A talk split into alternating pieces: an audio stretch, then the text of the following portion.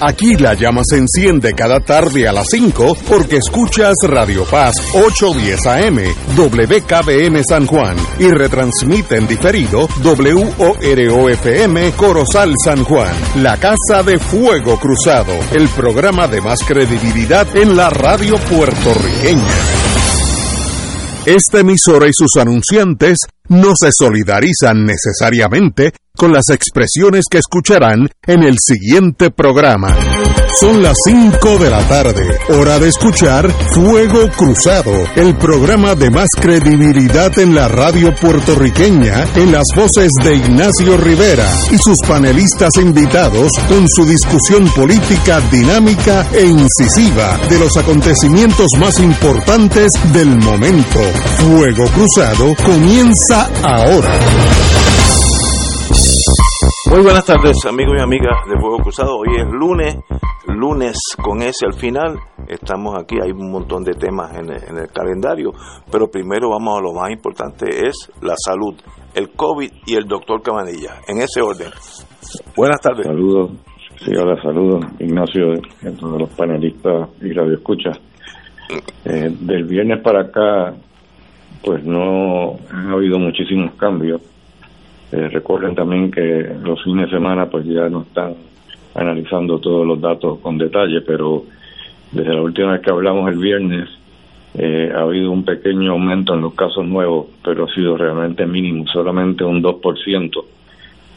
Y por lo tanto pues, tendremos que seguir esto de cerca a ver hacia dónde se dirige, si se sigue aumentando, si se queda igual o baja la última vez había bajado, así que realmente podemos decir que la situación pues sigue más o menos estable, no, no creo que haya ningún deterioro ni nada importante eh, en cuanto al número de casos nuevos. Eh, la tasa de positividad eh, interesante porque bajó un poco, o sea, estaba en el rango de 15% y bajó ahora el rango de 14%. Eh, de nuevo está en, va en dirección contraria al número de casos nuevos, que no es lo que debiera estar ocurriendo pero la última vez estábamos viendo exactamente la situación opuesta. Eh, el número de casos eh, estaba bajando y la tasa de positividad estaba subiendo y ahora pues está pasando exactamente lo contrario. Pero realmente pues los cambios que han habido en términos de la tasa de positividad pues no son tan tan grandes como para prestarle demasiada atención a eso. En cuanto a la ocupación de camas por COVID en la isla, pues sigue bajando todos los días. El viernes pasado había bajado a 111 camas y hoy este bajó a 96 camas. O sea, que, eso pues ha sido consistente que, y eso pues yo creo que es importante eh, porque nos da una idea mejor de la situación con el COVID. Eh, en otras palabras, si el número de casos nuevos eh, no baja, vamos a decir, o sube, sube algo, pero el número de camas ocupadas está bajando, pues significa algo, ¿no? Quiere decir que probablemente pues, los casos que estamos viendo no se están complicando eh, tanto como para necesitar hospitalizarse. Y eso pues yo creo que es bien importante. También la ocupación de camas de unidad intensivo ha seguido bajando todos los días. Eh, el cambio pues eh, no es grandísimo, pero es consistente. Todos los días está un poquito más bajo. Ahora mismo tenemos solamente 13 pacientes en toda la isla que están, que ocupando una cama en alguna unidad intensiva. El viernes eran 14 y si miramos para atrás pues vemos que va bajando más o menos como, como un caso por día, o sea, una cama menos de intensivo ocupada diariamente por un paciente con COVID. La mortalidad pues no me atrevería a comentar mucho porque eso no lo, no lo analizaron el fin de semana. Así que sábado y domingo no tenemos noticias, solamente podemos comparar eh, con el viernes pasado y solamente se han reportado tres muertes. El viernes, si recuerdo bien, eran seis. Eh, claro, eso puede variar mucho. A lo mejor mañana, como no se reportaron casos el fin de semana, o no lo analizaron, mejor dicho, a lo mejor mañana hay nueve pero de todas formas pues yo creo que se mantiene más o menos entre cuatro entre cuatro o cinco en promedio de pacientes que mueren eh, por COVID diariamente, lo cual pues está estable o quizás está un poco mejor. Eh, en cuanto al panorama internacional, es interesante eh, que el Departamento de Salud del Estado de Florida está notificando al público sobre un aumento sustancial, estoy citando directamente, un aumento sustancial en los informes de eventos adversos a las vacunas en el sistema que se llama VARS. Eh, y ellos pues alegan que esto está ocurriendo eh, después del lanzamiento de la vacuna, que ha aumentado mucho en Florida el número de eventos adversos eh, registrados con el sistema de VARS. Eh, esto no me cabe duda que responde a la postura antivacunas del gobernador de Florida, de Santis, que no cree ni en las mascarillas ni en las vacunas. Eh, pero todos sabemos que el sistema este que se llama VAERS, que ellos usaron, no se debe usar para el propósito de calcular eventos adversos. Eso es un disparate lo que están haciendo. Y eso pues me trae a mi columna de ayer, donde critico a las personas que están frecuentemente acudiendo a las redes sociales con noticias histéricas. Cada vez que alguien prominente muere, aunque no sea de COVID, tratan de insinuar que la muerte fue por la vacunación contra COVID. Lo hicieron, por ejemplo, con, con la hija de Elvis Presley y con el congresista Quentin Williams, eh, insinuando que los dos habían muerto por la vacunación contra COVID, cuando ninguno de los dos eh, eh, murió a causa de eso. De hecho, el congresista Quentin Williams lo que murió fue en un accidente automovilístico, pero antes de que se supiera de que había muerto, pues ya estaban diciendo que, era por la vacunación. Y lo mismo con la hija de Elvis Presley, Lisa. Eh, ella murió porque tuvo una recaída de su adicción a los opioides, conjuntamente con, con un problema en una dieta extrema que estaba llevando y entre las dos cosas parece que le causaron la muerte, pero no tuvo que ver nada con, la vacunación.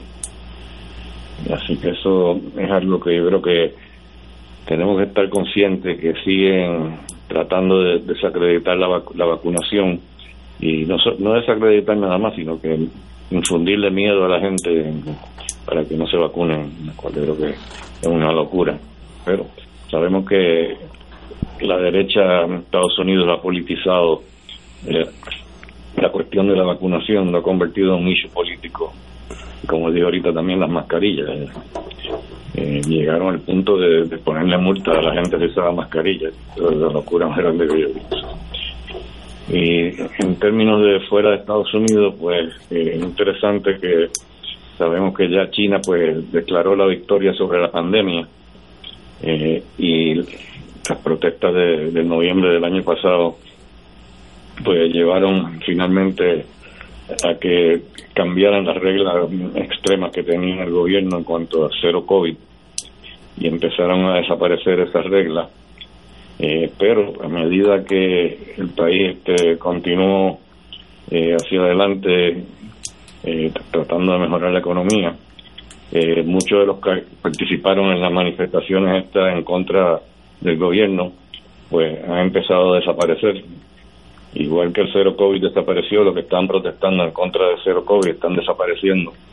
Han sido arrestados por las autoridades eh, en medio de una represión contra los disidentes. Así que a la larga, pues, eh, pagaron, pagaron el precio, pero eh, por lo menos tuvieron éxito en cambiar este la, las restricciones extremas que tenían que, que no hacían sentido. Lo que hicieron fue perjudicar no solamente la economía, sino también perjudicaron a la gente porque no, lo, no, estaban eh, recibiendo eh, ni unas vacunas efectivas ni tampoco la, inmunidad natural que se quiere cuando se infectan. Así que el COVID agarró a una población bien vulnerable y ya ustedes saben los estragos que hicieron.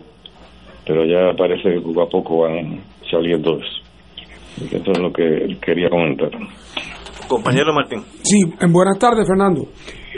Mira, dos preguntitas, una local y otra internacional. Eh, cuando aquí el COVID estaba en su apogeo, yo recuerdo haber oído muchas quejas provenientes particularmente de los hospitales, como es natural, de que la epidemia o la pandemia de COVID había causado en Puerto Rico una preocupación muy grande entre la gente que normalmente hubiera acudido a hospitales para distintos asuntos y que se alejaban de los hospitales por el temor a contagiarse, porque eran lugares de contagio, y que por lo tanto los hospitales sufrieron unas grandes pérdidas porque se encontraban que más allá de los pacientes de COVID estaban vacíos, las camas estaban vacías, porque la gente no quería ir a los hospitales. Me pregunto yo, ahora que la situación entre comillas se ha ido normalizando, la situación de ocupación de los hospitales, no por casos de COVID, sino la ocupación que podríamos llamar normal, histórica de hospitales en Puerto Rico. ¿Se ha recuperado? Esa es la primera pregunta. La segunda, para que la, la chives ahí, la segunda es la siguiente. De la misma manera que sabemos que, ¿verdad? que en China una vez que empezaron a cambiar la política, hubo un brote muy grande de COVID porque la gente, como tú señalabas, no habían estado adecuadamente vacunados, etcétera. Me pregunto yo, en otros países donde tampoco por las razones que fueran había una gran vacunación general, y, ahora que ha habido que hubo este brote en China tan grande, me pregunto yo, ¿hay algún país en el mundo que esté pasando por un brote de COVID? Eh, buena pregunta. Yo no estoy consciente de ningún sitio donde haya un brote grande. Es posible que, que sí lo haya, pero, pero la verdad es que yo creo que la mayor parte de, los sitios donde no estaban bien vacunados, yo creo que eh, se han vacunado, eh, como diría, naturalmente, ¿no? Porque se han infectado. Yo creo que el porciento de personas que están infectados más los que están vacunados en Puerto Rico, pues es más del 60%. Así yo creo que estamos alcanzando la cifra esa en que hay suficientes personas ya inmunizadas eh, y por tanto yo creo que el, COVID está empezando a controlarse. Hay otros países como por ejemplo la República Dominicana, donde la tasa de vacunación eh, no era muy buena, pero que había una gran, un gran por ciento de la población que estaban padeciendo de COVID y luego empezó a bajar. El COVID ahora mismo en República Dominicana, por lo menos la última vez que, que chequeé eso fue hace como un mes atrás, y estaba todo bastante controlado. Yo creo que de hecho, yo creo que está hasta mejor que nosotros. Ok. Y, y en Haití nunca se vacunó, se vacunó a nadie y el país ha respondido lo más bien. Sí, eso, eso es interesante. De hecho, yo escribí una columna acerca de eso, porque en Haití y en otros países donde la población es predominantemente negra, que no hay mucha mezcla con los blancos, eh, les está yendo mucho mejor, se infectan mucho menos. Parece que hay un, eh, un componente genético eh, que protege a los negros puros de infectarse y por, tanto en, Haití, donde la población prácticamente todos son negros, no casi 100%, pues nunca nunca les interesó ni siquiera vacunar a la gente porque ellos no veían ningún problema. Y en África también ha ocurrido lo mismo. Interesantísimo eso. Sí. Compañero Catalá. Buenas tardes. Sí, hola Paco. Mira, eh, no está directamente relacionado con el COVID porque por lo menos en el frente local pues no, no ha sucedido mucho con relación al COVID como tú nos, nos dijiste ya. Pero eh, indirectamente quizás sí. Eh, antes del COVID, durante el COVID y ahora recientemente, se ha estado discutiendo en Puerto Rico, y salieron unas noticias en estos días, pues la salud del sistema de salud, por decirlo así. Eh, ya sabemos que siempre ha habido ciertas tensiones entre los planes médicos y los proveedores de servicios de salud, pero aparte de eso, la dramática reducción en los médicos y en otros trabajadores de la salud y eh, muchos pacientes eh, señalando que las citas, sobre todo con los especialistas o con ciertos especialistas, pues tardan muchísimo, los tratamientos también, ciertos procedimientos de, examen también. Eh, ¿Cómo tú ves la cosa? Porque esto, pues, a la luz de lo que yo he visto, en en la, por lo menos en la prensa, es preocupante. Sí, eso responde a que hay ciertas especialidades eh, que no hay suficiente en Puerto Rico, suficiente especialistas, eh, por ejemplo, endocrinólogos, eh, dermatólogos, pues es muy difícil conseguir una cita a tiempo. Eh, y en parte eso tiene que ver también con el hecho de que no solamente de que nunca han habido suficientes, sino que ahora hay todavía menos, porque muchos de ellos se han ido de Puerto Rico, no necesariamente buscando más dinero, sino que muchas veces lo que sucede es que los, recién graduados de, lo que llamamos fellowship, que es la, la subespecialidad, pues tratan de conseguir contratos eh, con alguna aseguradora eh, que les niegan eh, contratos porque quieren controlar mejor la, la red de ellos. Y eso pues es algo que es fácilmente eh, controlable, o sea, el gobierno fácilmente podría tomar cartas en el asunto. Y yo había leído que estaban haciéndolo, pero no, no he visto ningún ninguna noticia recientemente de que, de, que lo, lograron, ¿no? Pero el gobierno puede obligar a los seguros médicos privados eh, a que acepten a alguien en las redes, a menos que sea una barbaridad, que el médico por alguna razón pues no del grado ha cometido alguna barbaridad, pero pero no es esa razón la que están la que están dando para no contratarlo. Así que yo creo que eso eh, le hacen ver a la gente como que los médicos se están yendo de Puerto Rico porque ganan más dinero afuera, lo cual es verdad. Pero realmente está este otro asunto que todavía es más importante. Hasta que no controlen eso mejor, yo creo que vamos a seguir teniendo problemas. Sí, la verdad que eso es realmente absurdo que sea así. Es, increíble. Eh, eh, Cabanilla, el, el señor presidente indicó hace una semana o dos que ya daba por terminada la pandemia y así que pasaba la página. Eso quiere decir que si llega la sexta eh, vacuna, yo la tendría que pagar. Bueno, es interesante porque la compañía moderna eh, acaba de anunciar en estos días eh, que aunque deje de pagar el gobierno a partir de mayo, eh, van a dejar de pagar por las vacunas y por el tratamiento con el antiviral con Paxlovid. Pero Moderna dice que ellos la van a dar gratis, lo cual me sorprendió. Oye, increíble. Sí. Wow.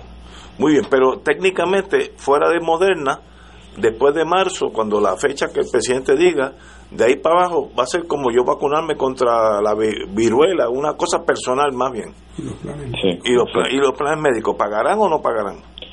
Eso. Yo imagino que van a tener que pagar. Además que les conviene. Yo creo que a la larga les conviene porque si no, si no vacunan a la población periódicamente, pues entonces muchas veces los pacientes van a terminar hospitalizados y a la larga les va a salir más caro. Veo, veo, entiendo. Muy bien. Doctor, como siempre, un privilegio estar con ustedes los lunes. Siempre a las órdenes. A las órdenes. Señores, tenemos, vamos a una pausa y regresamos with Crossfire. Esto es Fuego Cruzado por Radio Paz 810 AM. Mamá se merece lo mejor y Oro 92.5 FM te invita al viaje Ruta Histórica y Santuarios España y Portugal del 28 de abril al 13 de mayo del 2023. En España visitaremos las ciudades de Madrid, Trujillo, Mérida, Córdoba, Sevilla, Granada, Valencia, Barcelona y Zaragoza con excursiones a monumentos, plazas y castillos más importantes. En Portugal visitaremos Lisboa y Fátima con su impresionante basílica. El viaje incluye traslado aéreo vía Iberia, alojamiento en hoteles cuatro estrellas, todos los desayunos, algunos almuerzos y cenas, servicio privado de autobús con aire acondicionado, impuestos y cargos hoteleros. Para más información y reservación del viaje, ruta histórica y santuarios España y Portugal, llama a Culture Travel al 787-569-2901 y 787-454-2025. Comparte y celebra con mamá esta gran experiencia que te ofrece Oro 92.5 FM. Nos reservamos el derecho de admisión. Ciertas restricciones aplican. Culture Travel, licencia 152 AV90. Llama y reserva 787-569-2901 y 787-454-2025. Primera reunión de orientación el sábado 25 de febrero a la una de la tarde en la parroquia María Madre de la Misericordia, Avenida Santa Ana, número 150 Guaynabo, cerca de las urbanizaciones Tierra Alta y Torrimar. Fuego Cruzado está contigo en todo Puerto Rico. Durante la Semana Santa del 2023 regresa Charlie el Musical, la historia del beato Carlos Manuel Rodríguez Santiago, por primera vez en el Centro de Bellas Artes de Santurce, con Víctor Santiago como Charlie. Sábado 8 y domingo 9 de abril, una experiencia que no te debes perder Consigue tu boleto en tiquetera.com. Produce Talento Libre y Grupo Meita. Te invita Radio Paz. El Consejo de Acción Social Arquidiocesano CASA presenta su programa radial Casa de Todos, difundiendo el mensaje de la doctrina social de la Iglesia cada martes a las 11 de la mañana por aquí por Radio Paz 810 AM. Conoce este instrumento que utiliza los valores y principios del Evangelio para analizar nuestra actualidad social. Velamos por la dignidad del ser humano. Casa de Todos, martes a las 11 de la mañana, por aquí, por Radio Paz 810 AM. Fuego Cruzado, el programa de más credibilidad en la radio puertorriqueña, es ahora la tribuna abierta de análisis noticioso, con diversas perspectivas que exploran el trasfondo de lo que acontece a diario y cómo nos afecta. Escucha Ignacio Rivera y sus panelistas invitados de lunes a viernes en Fuego Cruzado en transmisión diferida a las 10 de la noche por Oro 92.5 FM. Y ahora continúa Fuego Cruzado.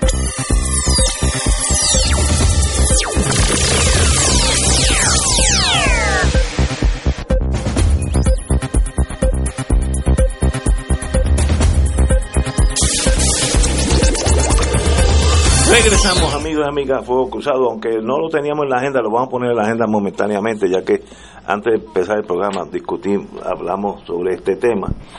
Y es la, la lucha greco-romana entre Jennifer González y Héctor Ferrer, hijo, hijo que en paz descanse su padre, muy buena persona de paso. Eh, y cómo yo estuve oyendo eso, por, lo oigo por, por el programa este, porque si no, no, ¿sabes? No duro dos minutos. Era una cosa tan primitiva, denigrante, política pequeñita, como dicen en Estados Unidos, the small politics, las cositas chiquititas de la vida. Las vimos allí volcadas en, en general. El Partido Popular abandonó a Héctor Ferrer, todos se fueron a ver, a, buscar iguanas en, en Mona, si hubiera habido una isla más lejos, se hubieran ido más lejos. No querían estar aquí ante esa confrontación. La señora comisionada residente, pues, vino asesorada, pues levantó varios, varios puntos legales, que obviamente eso es trabajo de constitucionalistas que estén al lado de ella. Me imagino cuáles son, pero no lo voy a mencionar porque no, no estoy seguro. Pero fue un espectáculo que demostró la pequeñez de nuestro mundo, la torpeza de Héctor Ferrer y la astucia política de Jennifer, que tiene unas primarias que se acercan y quería estar en el limelight, en la lucha eh, activa, como la, mujer que no le teme a nada, y, lo probó en ese sentido. Así que ah, ella ganó, Héctor Ferrer perdió, en Partido Popular no existe, así que no, no, no, no quiero decir que perdió porque no, no estaban allí, así, ni eso. Un espectáculo penoso para todos los puertorriqueños. Compañero. Bueno, mira, yo creo que e, este episodio, que yo confieso que no lo vi completo, porque primero eso fue desde las 10 de la mañana hasta las, 2. de la tarde, o algo así, o a la 1 de la tarde, y uno tiene la disposición al sacrificio, tiene sus límites, eh, Así es que, pero yo pude escuchar algunas cosas. Y, yo creo que esto es un fenómeno que y, creo que es importante comentarlo porque mucha, mucha gente en el país lo vio. Y si no lo vieron en vivo, pues lo vieron esa noche cuando estaban en su casa en televisión, vieron, ¿verdad?, los videos. Eh, y, yo creo que hay, yo quisiera decir varias cosas sobre eso. La primera, a nivel de, como medidor de nuestra cultura política, ese episodio indica que tenemos el tanque casi vacío en cuanto a cultura, cultura política. Porque fue un asunto superficial, de gritería, carente de todo tipo de rigor jurídico. En términos parlamentarios, pareció una lucha libre de, esa, de, las que salían antes en la televisión. Eh, total ausencia de rigor. O sea, fue realmente, mostró que tanto en, el comportamiento y las preguntas y las actitudes, de un lado como del otro, lo que se veía era un nivel muy bajo. Absolutamente correcto. Eso no quiere decir que dentro del mundo chiquito puertorriqueño no hubo en el corto plazo ganadores y perdedores, porque pasa siempre. Hasta en una pelea en un callejón entre dos muchachitos, aunque sea indicio de, poca civilización, puede haber uno que gana y uno que pierde. Así es que eso no podemos eludirlo. Y ahí es evidente que eh, doña Jennifer eh, ganó por varias cosas.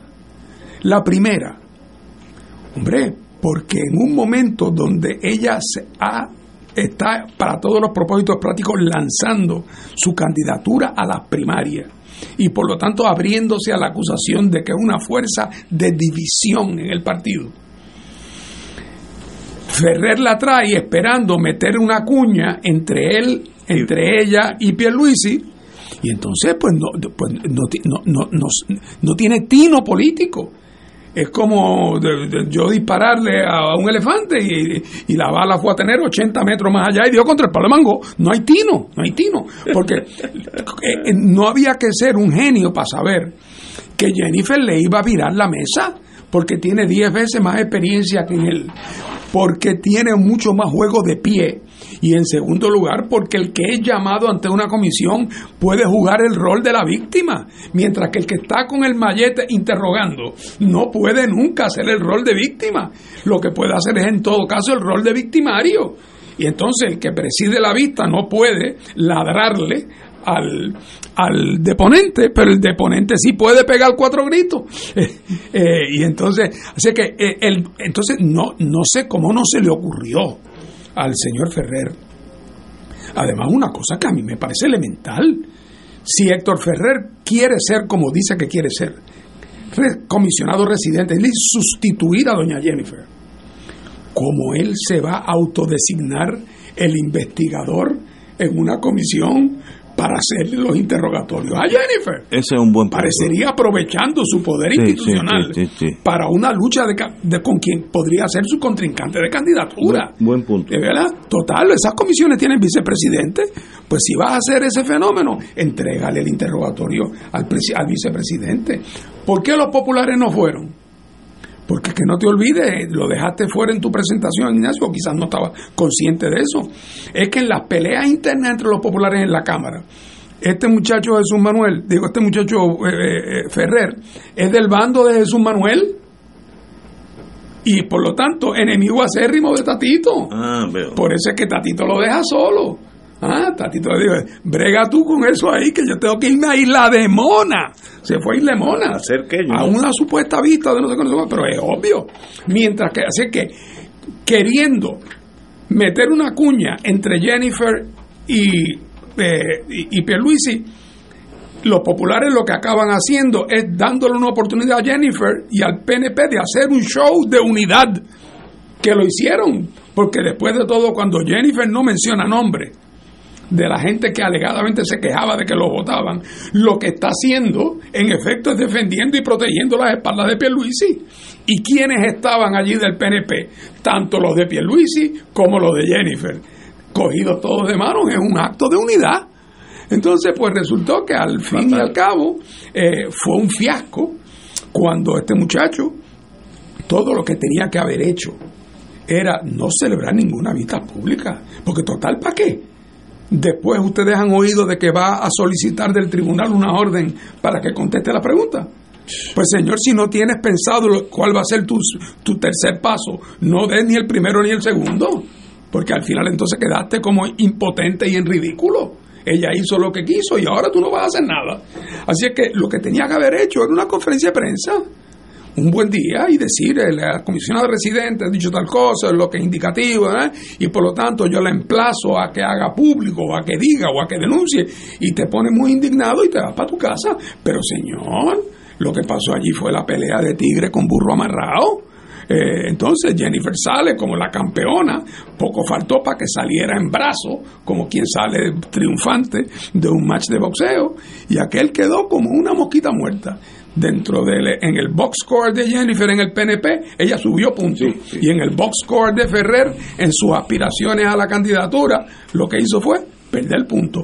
Un disparo a sus propios pies, herida autoinfligida. Estoy totalmente de acuerdo. Compañero Catalán. Francamente, esto no merece un gran comentario. Fue un espectáculo bochornoso. Eh, no apto para menores ni para adultos tampoco. Ahora, eh, los legisladores del PNP me recordaron a mí a los niños cantores de Viena, de Viena, excepto que los niños cantores cantan y en buen tono. Los legisladores gritan y en mal tono. Esa es la única diferencia, pero es una diferencia abismal. Ciertamente, con tanto problema que tenemos, con tantas cosas que se pueden investigar, están perdiendo el tiempo jugando politiqueramente porque realmente no les movía la preocupación de que hubiera persecución política en el gobierno, les movían les movían propósitos estrictamente político partidistas a ambos. Oye Paco, es que además hay que tener un poco de pudor. Si tú representas al Partido Popular Democrático, tú no puedes en una vista pública actuar como que estás indignado de que te has enterado de que en el gobierno de Puerto Rico se discrimina por razones políticas. Porque donde tú has estado en estos últimos 30 años, ¿ah? este tú lo dices muy orgulloso popular.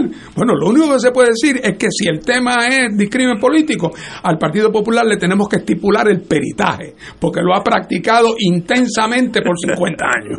Entonces, pues, pues tampoco tienen esa, ese sentido de pudor de que hay ciertos temas que, hombre, ningún partido es perfecto, pero, pero uno tiene que tener cierto pudor.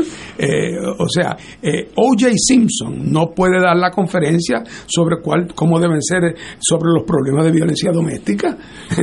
que lo haga otro, pero no puede ser alguien que está acusado de haber matado a la mujer. Eh, así es que aquí estos fueron una comedia de errores por todos lados y con el efecto neto de que deja ver al que mira como, como, quien mira por una ventana lo que ocurre en casa ajena, un nivel en la legislatura. Yo, yo me sentí muy, muy, muy cómodo cuando y muy orgulloso cuando Denis Márquez se levantó y dijo, en este circo yo no participo, buenas tardes. Muy bien. Sí, eso fue eh, bien hecho. Pero yo la oí y, dije, y repito, la vi por este programa, por la disciplina estar aquí a las 5, porque si no, no me chupo eso pero era una cosa sencillamente eh, pequeña. La política que debemos todos olvidar. Eh, Ferrer buscando imponerse para su futuro político, al cual tiene derecho, y Jennifer una oportunidad de oro para ella brillar más dentro del PNP vis a vis la primaria que viene. Así que ellos ganaron y estos perdieron, pero una cosa eh, innecesaria, además de un tema, fíjate si es insignificante, que nada pasó y nada va a pasar.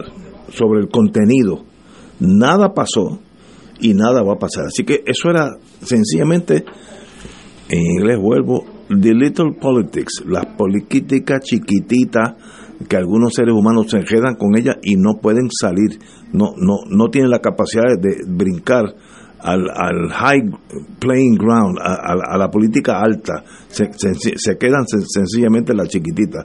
Y eso lo probó ese viernes para la tragedia de todo Puerto Rico, porque esos son la gente que nos gobiernan a nosotros. Los dos bandos nos gobiernan, bueno o malo. Así que con ese pensamiento positivo, vamos a una pausa. Fuego Cruzado está contigo en todo Puerto Rico.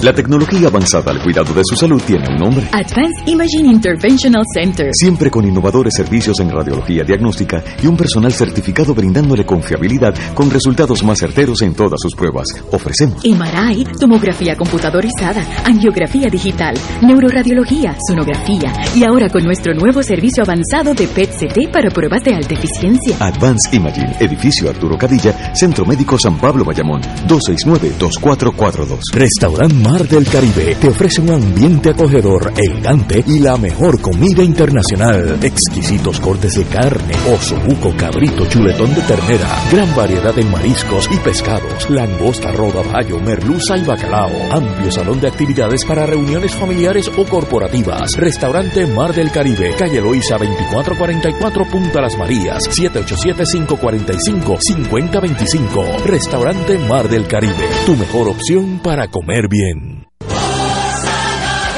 Coralis Telamaris presenta la obra Jesucristo Superstar, 1 y 2 de abril en el Teatro de la Universidad Interamericana en Bayamón profundos grupo de jóvenes a participar de la Jornada Mundial de la Juventud 2023 en Portugal. Jesucristo Superstar. Consiga tu boleto enviando mensaje por WhatsApp al 787-717-1731. No se venderán boletos en el teatro. No te la puedes perder. Nadie podrá nunca detener. Fanático del deporte, la mejor información y el mejor análisis lo escuchas los sábados a las 2 de la tarde por Impacto Deportivo con Javier Sabat y el más completo elenco en deportes por Radio Paz 810 AM y en las redes sociales Facebook, Impacto Deportivo, Radio PR, Twitter e Instagram, Impacto underscore Deport.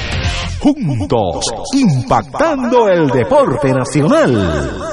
Todos los jueves Radio Paz y la Administración del Seguro Social te ofrecen un espacio informativo para orientarte y aclarar todas tus dudas sobre los derechos, requisitos y obligaciones para poder disfrutar de sus beneficios. Plantea tus preguntas por el 787-349-82 y conoce antes que nadie los detalles concernientes a cambios y nuevas regulaciones escuchando todo sobre Seguro Social con Víctor Rodríguez, los jueves a las 11 de la mañana por Radio Paz 810 AM. Y ahora continúa Fuego Cruzado. Yo en esta necesito ayuda del compañero Martín, porque sabe de política mil veces más que yo, y ahí las cosas que salen en la prensa que de, verdad se me hace difícil entender qué están haciendo o qué importancia tiene. El secretario general del Partido Popular certificó la candidatura del portavoz popular en el Senado, pese a que no recibió el visto bueno de la comisión calificadora. Eh, los abogados nos quedamos con nuestros propios reglamentos y uno dice, pero, pues, pues, si, eso, si eso no pasó, él no podía, pero parece que sí se podía. A menos de una semana de la elección, el Partido Popular asoma una nueva controversia, luego de que el secretario, el amigo Luis Vega Ramos, certificara a Javier Aponte Dalmao como uno de los aspirantes a un puesto por acumulación en contra de la recomendación de la Comisión Calificadora de la Colectividad. Tradúceme todo eso al español porque no entiendo absolutamente nada. En este caso, mi, mi experiencia no te va a servir para mucho porque en este caso yo lo más que puedo comentar es ellos son blancos y se entienden. Eh, eso es un ese problema de lucha que ellos tienen ahí lo están manifestando en todos los niveles de la misma manera que se manifestó, como hablábamos ahorita, las rivalidades en la Cámara entre Tatito y Jesús Manuel, una de sus manifestaciones es que este muchacho lo dejan solo y el presidente se va. Eso es una manifestación de esa lucha. Esta es otra manifestación de otra dimensión de esa lucha. Eso es tratando de ver los distintos aspirantes a quién le van a tocar en su día más miembros de los que van a ser electos en la votación esta que se celebra. Entonces, para el, el viceportavoz de la, de la mayoría en la Cámara, eh, eh, el hijo del, eh, del, exalcalde de Carolina, aparentemente bajo una interpretación del reglamento no puede correr separadamente y bajo otra sí. Entonces los que están del lado de él y alegadamente él obviamente él es del equipo del presidente del Senado, porque es el vicepresidente del, digo el portavoz. Pues entonces están tratando de acomodar para que él entre. Sobre quién tiene razón en la interpretación del reglamento, yo no lo sé. Y además me sospecho que teóricamente podría haber dos interpretaciones posibles, ¿verdad? Porque, eso, eso no es como quien interpreta el reglamento de DACO o como quien interpreta el reglamento de la Junta de Planes eh, o, de la Oficina de Permiso. Esto es un idioma mucho más ambiguo y donde las consideraciones son más abiertamente de carácter, de carácter político. Lo que sí parece es que eh, todos los procesos preparativos para esas elecciones han estado plagados de improvisación, de conflictos, de recriminaciones. Eh, y, bueno, y hasta el otro día no creo que eso todo eso va a ser en una cancha por allá en Trujillo Alto, en, algún sitio. O sea, porque no tenían dinero eh, para hacerlo en otro. O sea que, que esto es un... Ahora la esperanza de algunos, porque siempre hay el optimista, la esperanza de algunos es que una vez que por fin logren elegir un presidente, poco falta decir el que sea, una vez que elijan uno, que entonces ese que llegue imponga un poquito de orden y un poquito de criterio. Pero cuando uno ve cómo anda la, la, preferencia de la gente, no tiene uno nada más que verla la, la, eh, la, encuesta de Nuevo Día, las tripas de la encuesta que, que, son accesibles por el Internet, para uno darse cuenta que cuando se le pregunta a los populares quiénes quieren que sea el presidente del partido, el que más votos saca es el que ya perdió en las pasadas. Y ese es lo que saca el 27%. O sea que el problema del liderato eh, es no es meramente la percepción de un adversario, es que a lo interno, cuando le preguntas a los populares quién debe ser el presidente del partido, solamente el que más votos saca saca 27, 27%, y ese resulta ser el que perdió las elecciones pasadas. Así es que la situación ahí, eh, como dicen en España, Partido Popular ni está ni se le espera.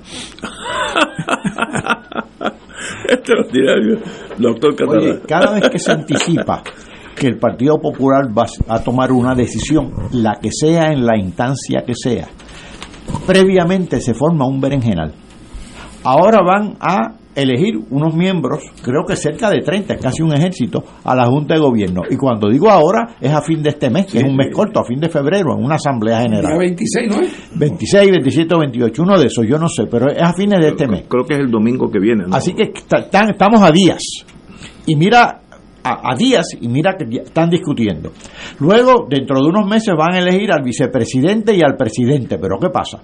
Cuando vayan a elegir al, vicepresidente y al presidente, ya están estos 30 miembros en la Junta de Gobierno y anticipo que va a haber un revolú análogo al que hay probablemente más intenso. Así que esto realmente no habla bien.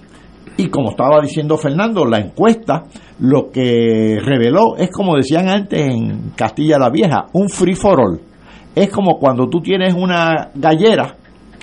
Eh, recuerdo que en, que en, Yauco yo presencié eh, una, por cierto, un espectáculo, espectáculo que tampoco es muy aleccionador, unas peleas de gallos que le llamaban así free for all.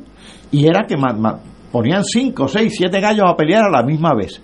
Imagínense la que se formaba pues realmente esto no, no, no, no, no se están apuntando para su número esta gente.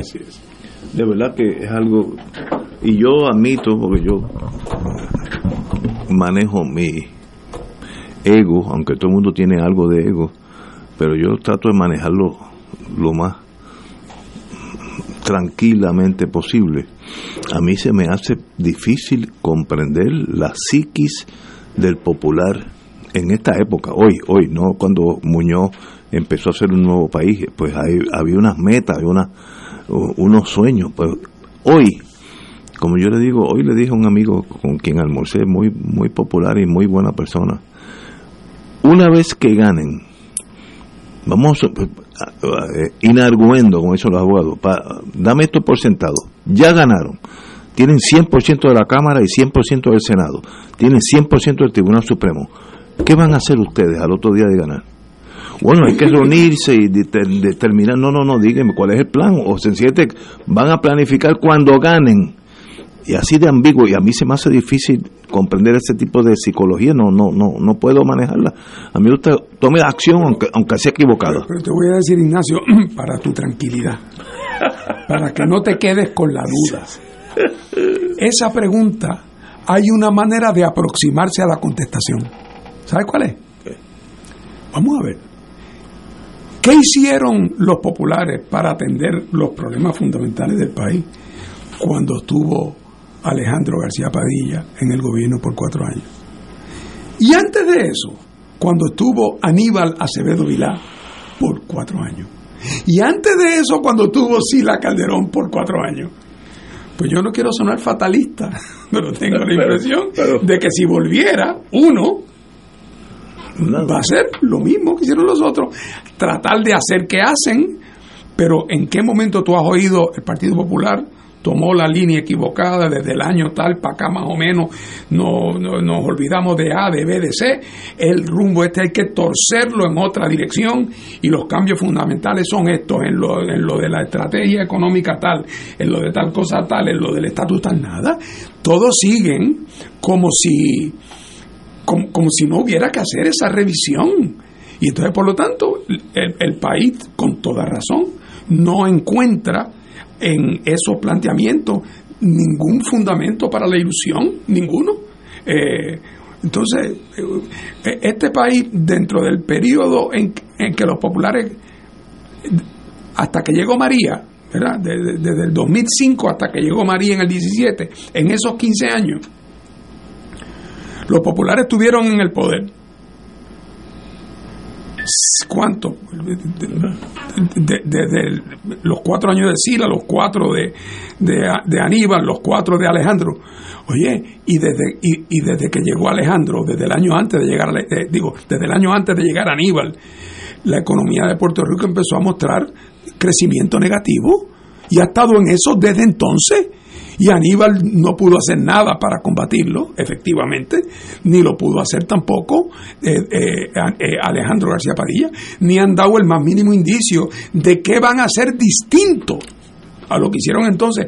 Así que no es como que yo te dijera, mira, aquí hay un partido nuevo que se llama el Partido de la Juventud Triunfante ¿Cómo le irá en el gobierno? Tú me dirás, bueno, Fernando, yo no sé, pero como nunca han gobernado, no sabemos. Muy bien, pues, pero por lo menos te permite tener la esperanza. Ahora, si te digo, aquí va a haber un debate la semana que viene entre doña Jennifer y el hijo de, de Héctor Ferrer, ¿cuánto tú pagarías por una entrada para ir? Tú me vas a decir, ah, espérate, por eso nada, aunque me la regalen, no voy, porque ya yo vi cómo son esos debates. Así que ya tenemos experiencia suficiente. Otra vez, todavía mañana pueden venir a decir que van a hacerlo todo distinto, entonces tendríamos que creérnoslo. Pero es que ni siquiera lo dicen. Así que no. No, no hay.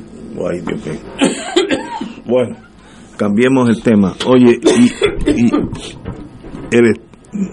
la, la Universidad de Puerto Rico, que es nuestro alma mater, y el Sindicato de Trabajadores están mediando por el proceso de mediación en busca del paro que ellos han solicitado. Yo, yo hubiera hecho ese paro hace años, porque yo no sabía que en Puerto Rico todavía había empleados públicos que ganan 7.25 dólares la hora.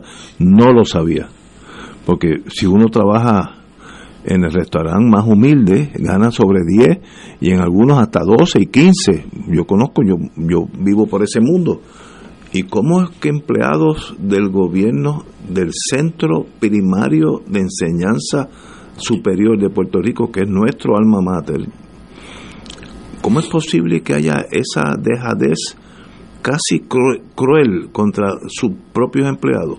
No me explica. Es más, mucho me ha aguantado esa unión de no haberse revelado hace 10 años. Llevaban 20 años sin, sin cambio en, en, en su sueldo, una cosa sencillamente dantesca ¿Qué solución tiene con la Junta, que son los que mandan, y tal vez a ellos le importa tres pepinos si se, se cierra la universidad? Pues eso es otro factor que también complica la ecuación. Pero no hay duda que este sindicato tiene mucha razón en estar en un paro porque la, justicia y la humanidad eh, están con ellos, a menos que con 7.25 la hora tú tienes que tener dos trabajos. Para más o menos vivir ahí, dos trabajos. Si tienes uno con la gasolina para ir al trabajo, nada más se, lo traga. Ese es el Puerto Rico de hoy. Esa es la institución que queremos proteger. Este es el MIT o la Sorbonne o la Universidad de Berlín. Ese es nuestro centro de enseñanza. Pues eso habla muy mal de todos nosotros. Compañero Martín. Bueno, es que acuérdate que entre otras cosas la universidad es quien ha cogido quizás el golpe más fuerte de la llamada austeridad, eh, de la austeridad desde que llegó la Junta y desde antes. Eh, ese golpe lo ha venido cogiendo la universidad porque no solamente ha sufrido el embate de las reducciones presupuestarias, sino también ha sufrido el embate demográfico. Eh, Entonces, por lo tanto, la universidad, que en todo caso requeriría atención especial, ha sido de la, más castigada. Eh, así es que si y tú ahorita te dices quién se puede oponer o quién puede querer que la universidad tenga que cerrar, eh, yo puedo pensar en varios empresarios eh, vinculados a universidades privadas, no todos, pero algunos, que sueñan y salivan con que esos 10.000 estudiantes que entran este año a la Universidad de Puerto Rico tuvieran que irse a estudiar a otros lugares aquí. Eh, otra vez, no quiero sonar ahora como los que dicen que, que las vacunas nos están matando, no quiero sonar, pero de que objetivamente hablando, y yo he oído a gente argumentar que ellos lo hacen mejor que la Universidad de Puerto Rico y que por lo tanto a la Universidad de Puerto Rico hay que dejarla que se hunda, eh, que ellos son quien mejor bregarían. Así es que hay gente que a los oídos de la Junta le susurra que no es tan grave, eh, o sea, la, la universidad es una especie de animal que está sufriendo, mejor déjalo que se vaya o, por no decir pégale un tiro y ayúdala a, que se vaya. Así que hay enemigos institucionales de la universidad, más en particular, o, y en particular, ciertos sectores políticos retrógradas de derecho en Puerto Rico, que todavía miran la universidad y lo que piensan que es un antro de comunistas y de subversivos, y que por lo tanto no sueltan una lágrima tampoco. Eh, así es que el cuadro de por qué la universidad no está más protegida por los otros sectores de la sociedad es que hay sectores que objetivamente no, no la ven con buenos ojos y algunos de esos sectores están muy cerca del poder. Una tragedia para oh, este una tragedia. La institución que más ha sufrido desde que se aprobó la ley promesa y desde que se decretó el impago ha sido la Universidad de Puerto Rico. Es a la que más se le ha reducido el presupuesto. Que por cierto, una universidad que siempre pagó la deuda y cuya deuda no era exorbitante. Exorbitante es la de otras instituciones del gobierno, pero no la de la universidad. En este caso, eh, por cierto, hoy se reunían, como dijo Ignacio, eh, para un ejercicio de mediación ahí en el Departamento del Trabajo. Eh, pero ¿qué podrán negociar si, si la universidad tiene bajadas las manos? Pues no sé, ojalá lleguen a algún acuerdo. Pero eh, estos eh, obreros que están en huelga son los del sindicato que están a cargo de las operaciones de limpieza, ornato y demás, jardinería, este, limpieza de los salones y de los edificios, mantenimiento ganan 7.25. El presidente de la universidad cometió el error de decir que no era 7.25, sino 7.26. Sí, exacto. pues mire, puede ser 7.27 o 7.28 o 7.29, sigue siendo bajo. Para que el radio escucha tenga una idea. 7.25 sobre bases anuales sería alrededor de 15 mil dólares, antes de los descuentos. Sobre bases quincenales, que es como se suele cobrar, poco más de 600 dólares, antes de los descuentos y sobre bases mensuales, pues unos 1.200 pesos antes de los, de, los descuentos. Eh, ¿Qué está pidiendo la Unión? Que se eleve a 8.50 y que en julio se eleve a 9.50 tal y como dispone la ley que se aprobó, la ley 47 en el 2021 de Puerto Rico sobre salario mínimo local. Es decir, ellos están siguiendo lo que se aprobó aquí por la legislatura hace poco más de un año terminando el 2021. Eh, pero están agarrotados por una administración que no es la más efectiva del mundo y sobre todo por una junta de supervisión fiscal o de control fiscal que ha agarrotado a la universidad. Y en ese agarrotamiento no hay únicamente eh, motivaciones fiscales, sino motivaciones evidentemente ideológicas, y eso es malsano. Que conste, para que nadie malentienda, eh, yo no quiero liberar de responsabilidad a las sucesivas administraciones universitarias. Eh, que tienen y cargan, como siempre pasan estas cosas, con parte de la culpa. Estoy seguro que hay mil cosas que pudieron haber hecho mejor, eh, pudieron haber sido administradores más sabios de la universidad. en los años de la vaca gorda. Eh, así es que no lo digo para liberar de responsabilidad a ciertos sectores que han dirigido la universidad y que han tenido un cierto espacio de maniobra y que no siempre lo supieron utilizar.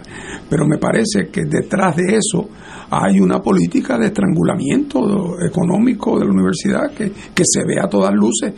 Eh, es obvio que la, la, dirección política puertorriqueña, empezando por la fortaleza, por no decir la verdadera dirección política en la Junta de Control Fiscal, no valora la universidad como la valoramos nosotros.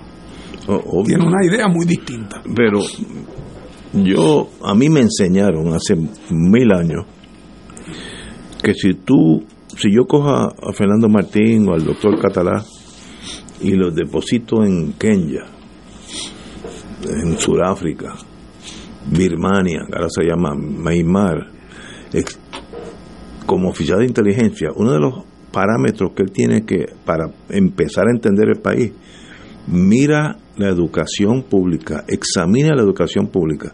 Ese es un reflejo del esqueleto, el cuerpo de, de, ese país. Si vas a Finlandia, vas a ver que el sistema de educación pública es superior al de los Estados Unidos, pero por mucho. Pues mira dónde está Finlandia, un país que no tiene pobreza, etcétera, etcétera. Por tanto, si yo examino ahora el interés de algunos políticos, pero que sean muy pocos, y de la Junta de asfixiar la universidad, ¿qué va a quedar? ¿Sabe? Quedará un país de, de, siervos, no sé, un país de gente básicamente sin educación. Y quiero hacer un paréntesis. Las universidades privadas que corren, como todo lo privado, como un negocio, no pueden rendir los servicios de una universidad del Estado. Por ejemplo, un una maestría, un doctorado en astrología. ¿Sabes la maquinaria técnica que, y el conocimiento que tú tienes que tener para enseñarle a ese estudiante? Tiene que estar subsidiado. Tiene que estar subsidiado. Eso no va a rendir frutos nunca. Un doctorado en microbiología de los animales. Eh, pues sencillamente eso no deja dinero. Ahora las universidades privadas son como un assembly line que producen carros Ford, que de paso yo soy, yo guío Ford toda mi vida, o Chevrolet, o Buick, y mientras más los produce, igualitos uno detrás de otro, más baratos salen. La, la, Universidad de Puerto Rico, o la, de, la, de, la, del país que sea, tiene que enseñar aquellas áreas que sencillamente no son provechosas económicamente. Un doctorado en griego, griego antiguo, ¿quién, ¿quién va a costear ese costo? Pues mire, para eso es que estamos en las universidades del Estado. O esto sencillamente producir gente que trabaje en los assembly lines de la vida eh, en las 936 en aquellos tiempos este, y, sepan hacer techos y, tumbar palmas. E, esa es la meta nuestra es eso. O un país donde haya gente culta en todas las ramas del saber. Y la Universidad de Puerto Rico es la única que lo puede hacer. Así que bien serio ver este deterioro, ver estos sueldos por debajo de la, del nivel de pobreza, pero, pero, por mucho, eh, y, y, como que el mundo político no reacciona, debería haber una indignación completa de los cinco partidos, completa, porque no, no, no hay no hay forma de probar que eso está bien hecho.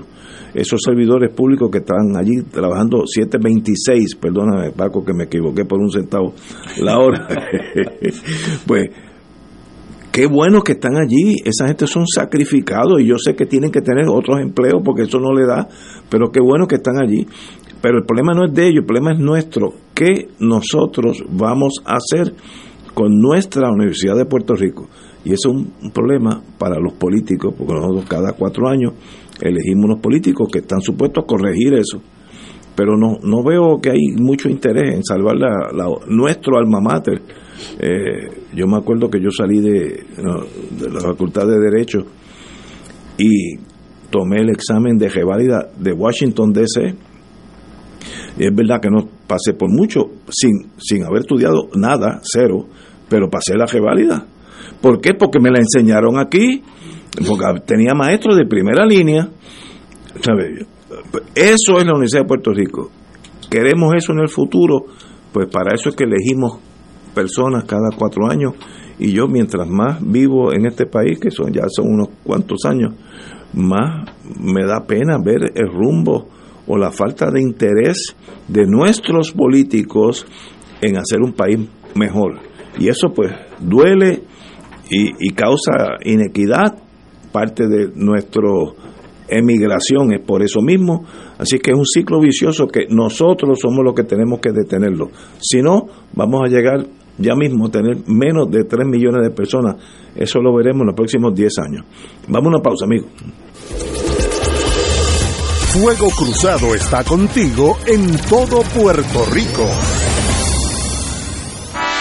Feligreses del área metropolitana, ¿sabías que la parroquia Nuestra Señora de Fátima en Atorrey te ofrece su última misa los domingos a las 8 de la noche? Sí, hermanos, a las 8 de la noche. Todos los domingos, última misa de domingo en el área metropolitana. Ven para encontrarnos con Jesús Eucaristía en la parroquia Nuestra Señora de Fátima, Avenida Muñoz Rivera, 608, frente al centro Centro Judicial de San Juan. Amplio estacionamiento y vigilancia privada. Te esperamos.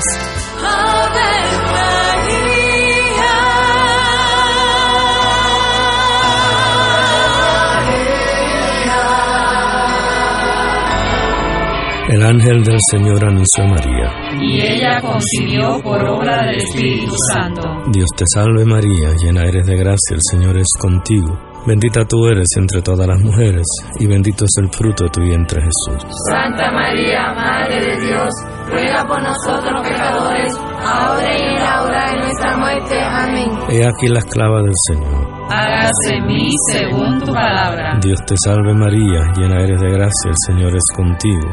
Bendita tú eres entre todas las mujeres, y bendito es el fruto de tu vientre Jesús. Santa María, Madre de Dios, ruega por nosotros pecadores, ahora y en la hora de nuestra muerte. Amén. Y el Verbo se hizo carne. Y habitó entre nosotros. Dios te salve María, llena eres de gracia, el Señor es contigo.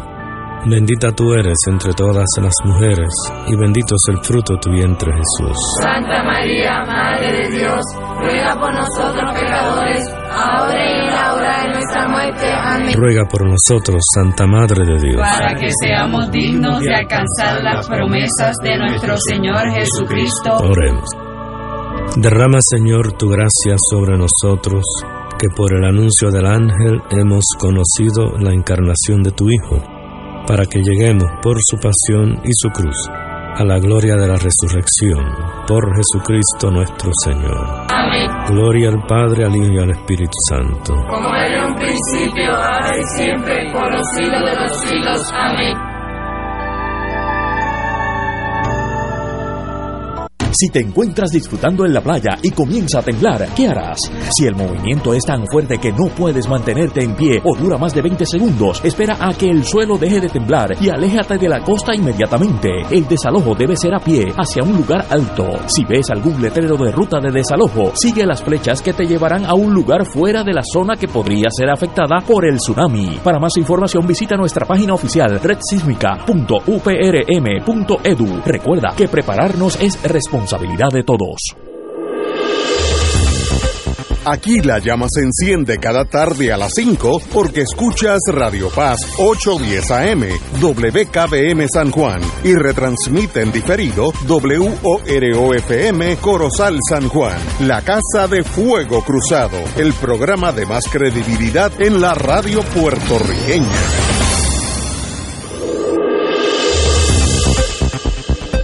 Y ahora continúa Fuego Cruzado.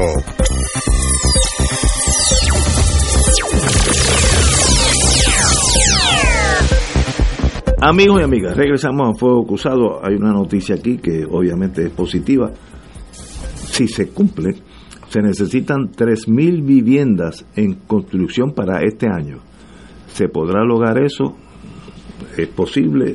¿Es necesario? Sí es necesario hay 2.000 familias que viven en zonas inundables y eh, lo que se está tratando es que haya unos proyectos de construcción, que hay dinero federal que está aquí. Eh, estos programas C, D, B, G, M, N, no, MIT, no sé lo que quiere decir eso, pero sencillamente hay, hay sencillamente eh, una necesidad bárbara de vivienda y sencillamente uno no sabe si nosotros tenemos la capacidad de poder ponerle techo a nuestros ciudadanos en la necesidad que, que, necesitan, sin contemplar una catástrofe. Estoy hablando, si no vienen tormentas, si no vienen terremotos, es posible llenar ese vacío. Tengo mis dudas, pero obviamente tenemos una gran ventaja, que es el, los fondos esos de recapacitación, como se llame, del gobierno federal, pues el dinero está ahí, pero no, no hemos hecho mucho con ese dinero, que también es otra tragedia, que hacemos usualmente los países lo que el mayor problema es que no tienen la divisa, como se dice en Sudamérica, para poder hacer obras. Aquí hay divisa, pero no hay mano de obra, pero, o, o, planes, no sé, o permisología algo está mal aquí. No sé si es posible construir 3.000 viviendas este año. No creo que se llegue a esa meta. Compañero. Cuando no hay obrero hay mezcla y cuando hay mezcla no hay obrero. Bueno, yo te confieso, Ignacio, y, y a Paco que lo sabe, yo el mercado de la vivienda es un mercado que yo no entiendo. No lo entiendo porque uno pensaría que, con los adelantos que ha habido en cuanto a materiales, en cuanto a tecnología, en cuanto a automatización, en los últimos 50 años, uno pensaría que las casas relativas al ingreso de la gente serían más baratas que nunca. Y sin embargo, como pasa con los carros, tú consigues un magnífico carrito por 13 o 14 mil pesos, que relativo a los ingresos de hoy es mucho más barato que lo que era en la década del 50 comprar un carro para una persona. Así que, así que no entiendo por qué eso es un área de producción que no se parece como si no se hubiera beneficiado.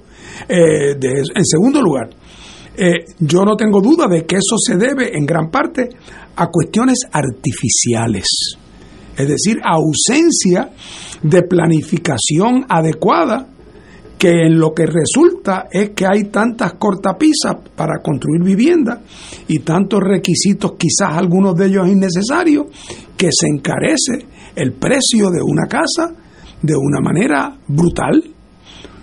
Por ejemplo, ¿por qué no hay fábricas de casa? A nadie que va a comprar un carro Dice, oye Ignacio, consíguete una pieza, yo busco esta otra y vamos en tu, eh, a, tu, a tu garaje y montamos un carro. Los carros ya vienen hechos desde la fábrica. No es posible que llamemos un sitio, escojan entre cuatro modelos, vienen unos y preparan el terreno y vienen, ah, de ahí para adelante la casa después la podemos expandir, modificar, pero con lo básico. Eh, así que eso es lo primero que no entiendo y por lo tanto los precios son unos precios que se han disparado de una manera que la hacen prohibitiva. Muchos de esos planes federales para vivienda asequible son unos precios astronómicos. Lo segundo que no entiendo del mercado de la vivienda en Puerto Rico, aquí hay mucha gente sin techo, pero hay muchos techos sin gente. En la urbanización donde yo vivo, hay un montón de casas que hace años que están abandonadas. Digo, algunas están cuidadas, no, no, quiero decir que están, eh, aunque hay una que otra que está hecho un bosquecito, pero en términos generales, tú te das cuenta que esa casa está ahí detenida. Tú no vas a los cascos urbanos. ¿Por qué algo de este dinero, Ignacio, no se utiliza para rehabilitar viviendas que ahora están abandonadas? Y que tienen algún casco que quizás es aprovechable y que quizás están en lugares que son más céntricos. Date la vuelta por el casco de cualquier pueblo y la vas a ver. Que, que, la mano derecha no sabe lo que hace la izquierda, que no hay nadie que tenga el inventario de dónde están esas propiedades. Eh, así que mm, todo me da la impresión de que es como una crisis, hombre, no quiero llamarla artificial porque porque cuesta hacer una casa, pero, pero cuesta demasiado, es muy difícil, dura mucho. Eh, tarda mucho en lo que se construye y por otro lado es una necesidad tan absolutamente fundamental que uno pensaría que aunque sean unas casas modestas, que tengan luego un potencial de ampliación para el que le quiera después pueda hacer un segundo pisito o hacer una terracita al lado si son viviendas individuales o si no si son edificios walk up que no sean de esos edificios que el apartamento cada cual vale 200 mil dólares y se consideran baratos. Es que eso no puede ser. Es que eso no puede ser. Eh, así que yo me confieso que cuando me enfrento al tema del problema de la vivienda, para mí veo ahí como una especie de gran misterio. Eh, y, pero, pero de lo que no cabe duda es que tenemos una pareja joven que se casa hoy y que ambos son maestros, para usar un ejemplo. ¿Dónde y cómo es que van a conseguir una casa que puedan pagar? Entonces hay, mayor fracaso de una sociedad que de momento decir una pareja que se casa joven, que queremos que se junten la pareja, queremos que tengan hijos para que no vivamos como vivamos. Entonces, ¿sabes? Le hace imposible comprar una casa, no le da, eh, no hay no hay cuido de, niños para si la persona da luz, las escuelas, entonces el sistema de escuelas primarias debilitándose. O sea, como que estamos fracasando en todos los órdenes y después entonces insistimos en quejarnos pues si, que, si, si, el, el, gobierno, que es la sociedad organizada, no hace nada para atender ese problema tan fundamental. Eh, yo pienso, amigos de mis hijos recién casados, que tienen ingresos, algunos de ellos ingresos modestos, no, ¿cómo es posible que no tengan dónde vivir, aunque estén dispuestos a invertir una cuarta parte de sus ingresos en una casa? O si la que consiguen es por allá en la Cínsora, que no hay camino ni carretera, ni guagua, ni carro público que pase para llegar. Eh, entonces después nos quejamos de que la gente lo que puede saca en la parcela un cuadrito y le hace a la hija una casita con la, ayuda de los vecinos y el día que venga un terremoto vamos, a ver lo que ha pasado. eso no hay duda. ¿eh? Mira, este país y esta economía en particular su atrofia, su disfuncionalidad, su desproporción, la hace, la torna inexplicable. Eh, hace una semana estábamos comentando aquí la visita de la secretaria del Departamento de Energía Federal. Visitó unas comunidades en donde se recomendaba que se pusieran, este, y hay un programa para eso, este, placas solares para energizarlas solarmente, pero muchas de las casas todavía tienen los toldos azules de FEMA, sin techo. Por otro lado, lo que dice Fernando es cierto. Aquí se ha ido, en la última década, se han ido más de 600 mil personas. ¿Y dónde vivían? Hay un montón. Yo he visitado urbanizaciones en Yauco, en Arecibo, en Caguas y en la zona metropolitana. Un montón de urbanizaciones de clase media, media baja, media alta, de todas, casas eh, vacantes, abandonadas, muchas de ellas se las está comiendo la hierba. Si la que poseyó el, el banco, ahí la tiene, abandonada. Yo vivo en un, en un condominio cerca de aquí.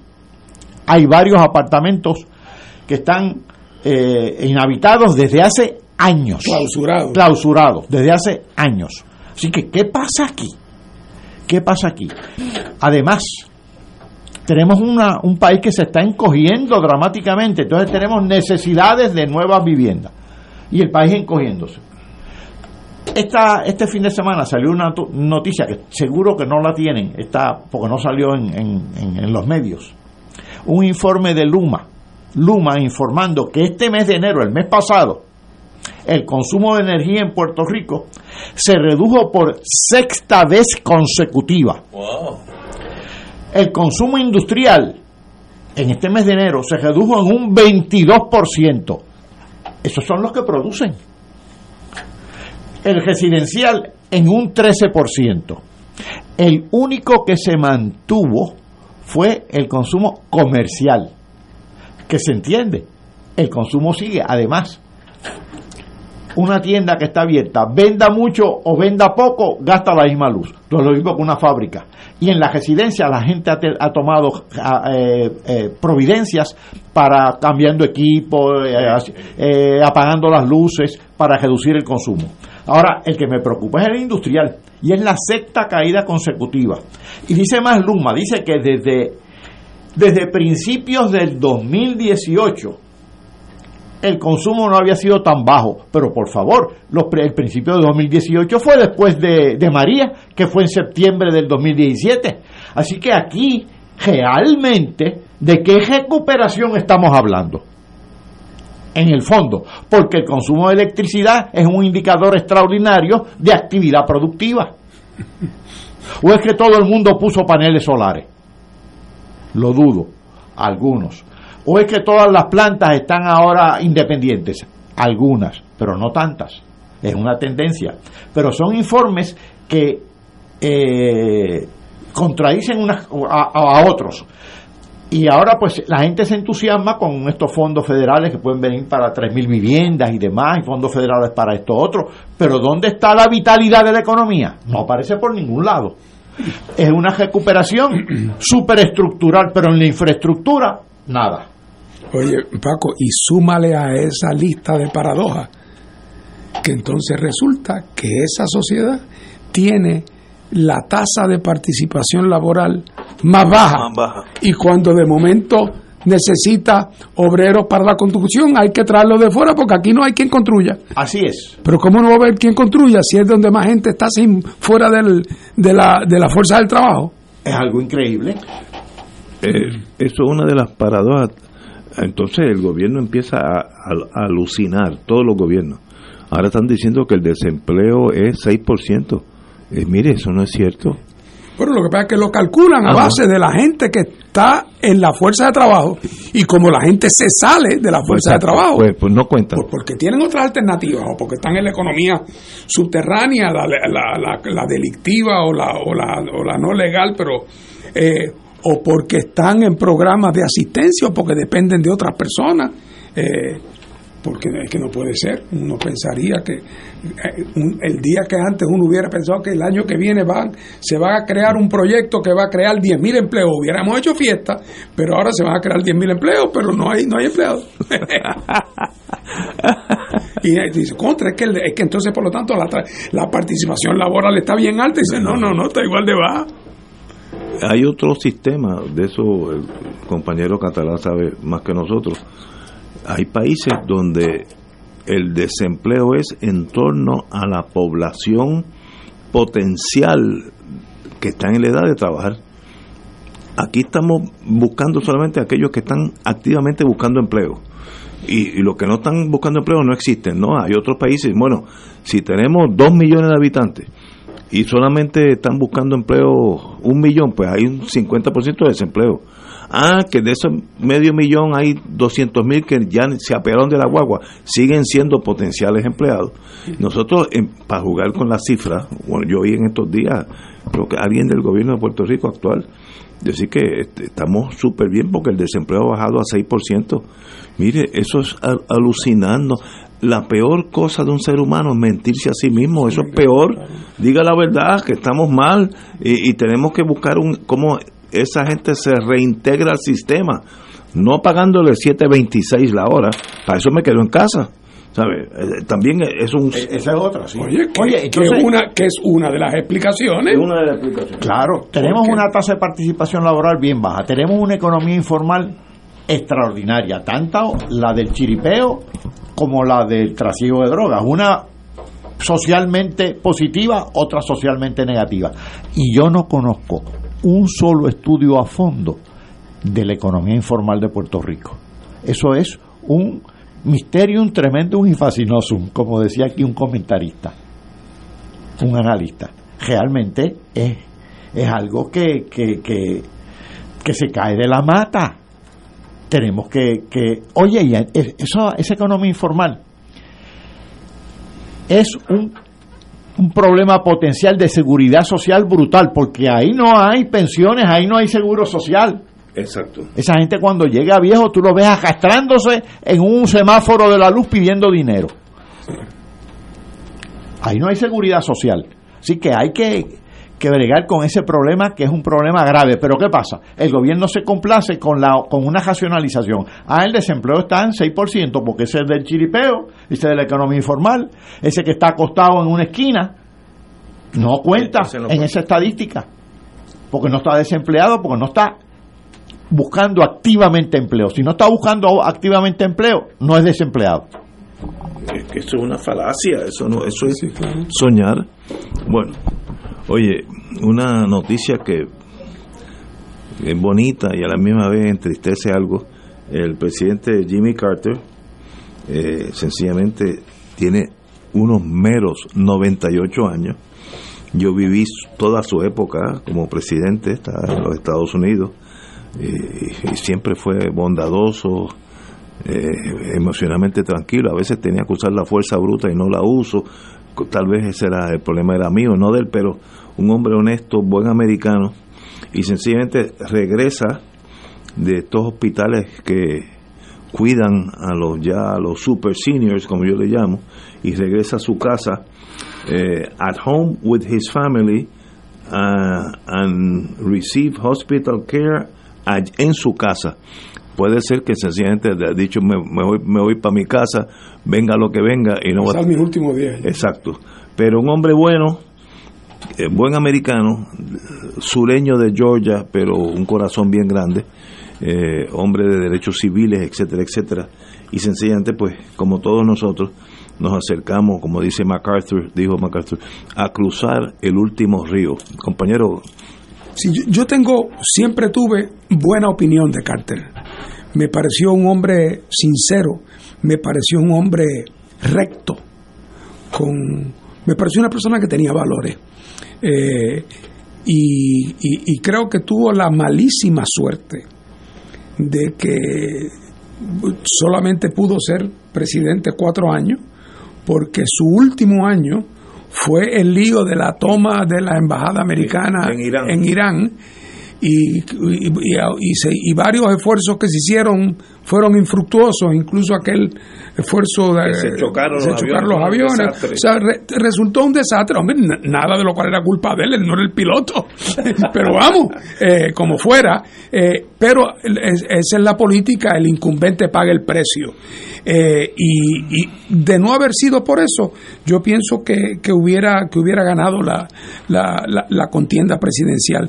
En el caso de las relaciones con América Latina, eh, hubo un momento en la década de, él, fue, presidente del 77 al, al, 80, ¿verdad? Eh, hubo un momento donde estuvo Estados Unidos más cerca que nunca de lograr entendidos con Cuba. Eh, fue el primero que tuvo la madurez y la valentía.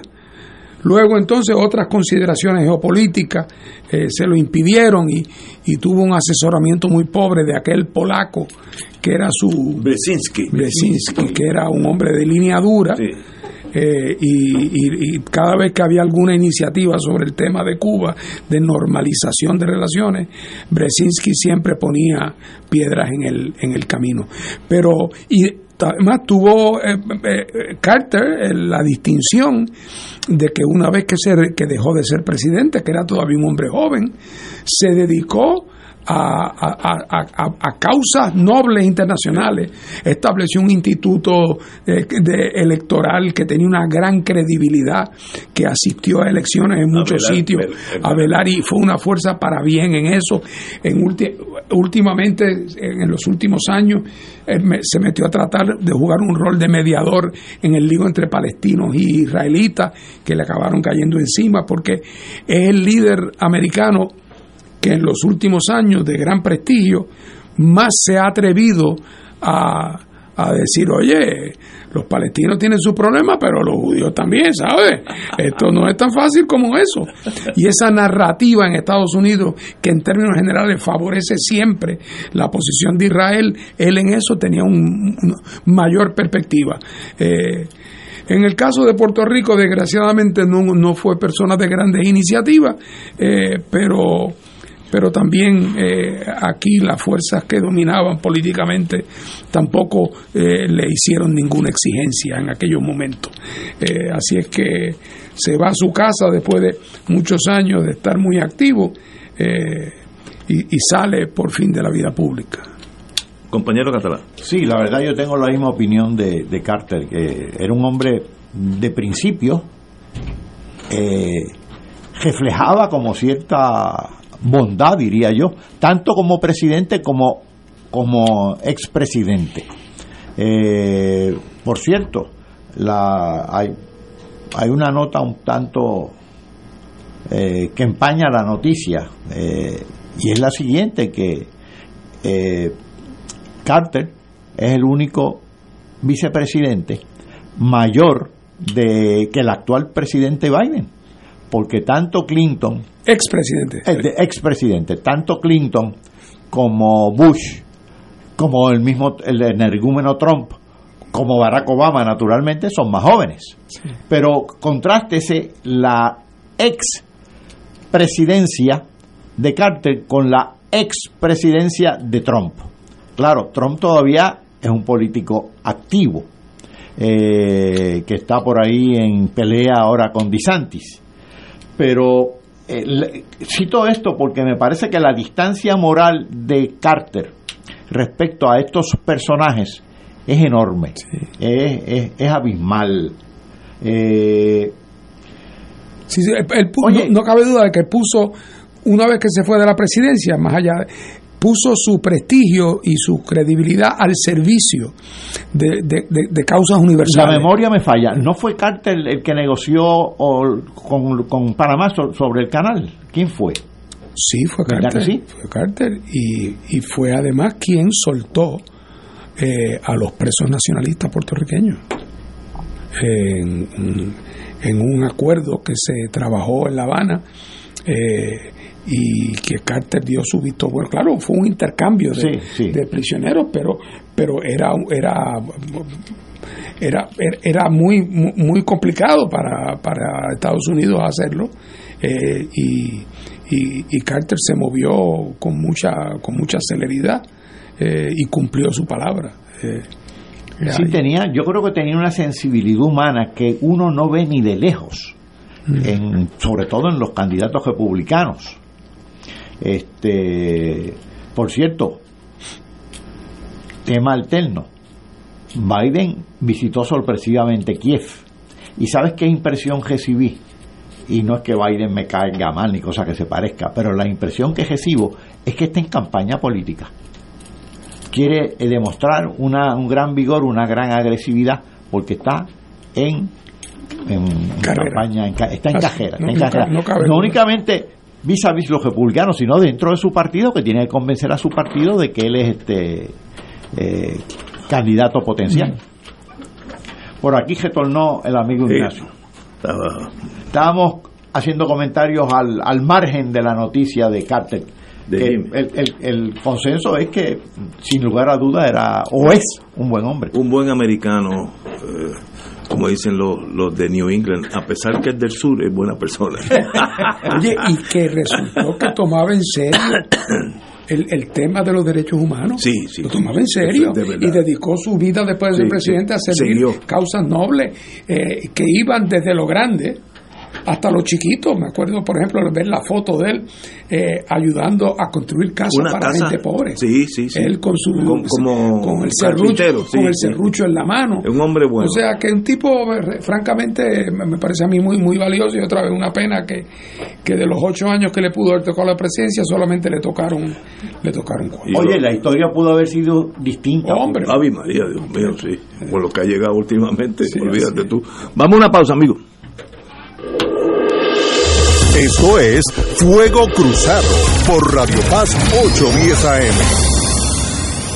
Mamá se merece lo mejor y Oro 92.5 FM te invita al viaje Ruta Histórica y Santuarios España y Portugal del 28 de abril al 13 de mayo del 2023. En España visitaremos las ciudades de Madrid, Trujillo, Mérida, Córdoba, Sevilla, Granada, Valencia, Barcelona y Zaragoza con excursiones a monumentos, plazas y castillos más importantes. En Portugal visitaremos Lisboa y Fátima con su impresionante basílica. El viaje incluye traslado aéreo vía Iberia, alojamiento en hoteles cuatro estrellas, todos los desayunos, algunos almuerzos y cenas, servicio privado de autobús con aire acondicionado, impuestos y cargos hoteleros. Para más información y reservación del viaje, ruta histórica y santuarios España y Portugal, llama a Culture Travel al 787-569-2901 y 787-454-2025. Comparte y celebra con mamá esta gran experiencia que te ofrece Oro 92.5 FM. Nos reservamos el derecho derecho de admisión. Ciertas restricciones aplican. Culture Travel, licencia 152 AV90. Llama y reserva 787-569-2901 y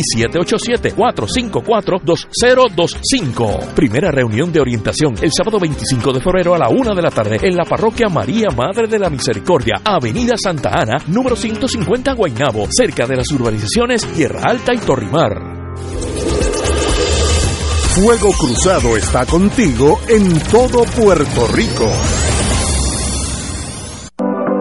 Escucha, tu dinero seguro, temas legales, financieros, entrevistas, invitados y mucho más. Todos los miércoles a las 4 y 30. Tu dinero seguro. Restaurant Mar del Caribe te ofrece un ambiente acogedor, elegante y la mejor comida internacional. Exquisitos cortes de carne, oso, buco, cabrito, chuletón de ternera, gran variedad de mariscos y pescados, langosta, rodaballo, merluza y bacalao. Amplio salón de actividades para reuniones familiares o corporativas. Restaurante Mar del Caribe, calle Loíza 2444 Punta Las Marías, 787-545-5025. Restaurante Mar del Caribe, tu mejor opción para comer bien. Radio Paz te ofrece el mejor motivo para levantarte temprano y disfrutar el comienzo de un nuevo día de lunes a viernes con Enrique Liboy y Radio Paz en la mañana. La dosis perfecta de noticias, deportes y éxitos musicales de todos los tiempos, humor y curiosidades, calendario de actividades y tus peticiones musicales por el 787-300-4982. Conéctate con el 810 AM de lunes a viernes con Enrique Liboy y Radio Paz en la mañana. El movimiento de retiros parroquiales Juan 23 le invita a la nueva temporada de su programa De Colores con Juan 23. De lo que abunda el corazón son tus redes. Lucas 6, 45.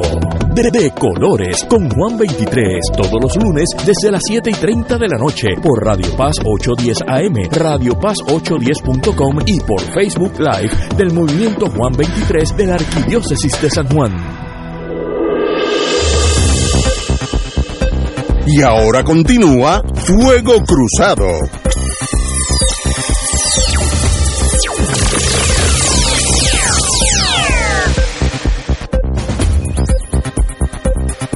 Amigas, amigas, como tenemos aquí a alguien que ha estado en la política muchos años, esta noticia tiene que ver con él para que nos las explique. La tecnología transforma la manera de hacer política. Alcaldes veteranos coinciden que ha sido el mayor reto de las últimas décadas. En otras palabras, en nuestro tiempo, yo me acuerdo de la primera vez que yo oí que había política, yo tendría 6, 7 años, y llegó desde Ponce una caravana con Muñoz Marín adelante, etcétera, etcétera. Y eso era la política, y verdad, uno se quedaba paralizado ante esa, esa imagen. Hoy en día el teléfono ha llenado la forma de comunicarse entre los seres humanos mundialmente y sencillamente pues, pues trastoca aquel mundo mío sencillo de eh, darle la mano, besar los bebés chiquitos, etcétera, etcétera, y ahora comunicarse. Eh, sencillamente yo por este programa, porque recibo noticias de España, de eh, Jerusalén, de Israel, el periódico eh, de allí, eh, y, y, momentáneamente es como si estuvieran en Puerta de Tierra mandándome noticias. Así que eso cambia la forma de comunicarse. Es tanto el impacto en el mundo político entre los jóvenes, esa forma de que ya es parte de la vida de ella, o sencillamente todavía queda algo de salir por las calles, hacer un bullicio, este, unos carros, eh, darle la mano a uno. Para mí, pues yo soy de esa época, me, me gusta eso más que sencillamente me un mensaje, recibir un mensaje por, por teléfono, pero tal vez el equivocado o el obsoleto soy yo. Martín. Bueno, yo, pienso francamente que cada vez eh, habrá menos del tipo de actividad que la generación nuestra interpretaba como actividad política, ¿verdad? El contacto personal va a seguir siendo siempre importante entre, si por más nada, porque el contacto de los dirigentes políticos con la gente que, que son sus dirigentes locales Eh, eso es muy difícil hacerlo por Zoom. Sí, estoy de acuerdo. ¿Por qué? Porque el cultivo de la lealtad y de la colaboración requiere ese tipo de contacto.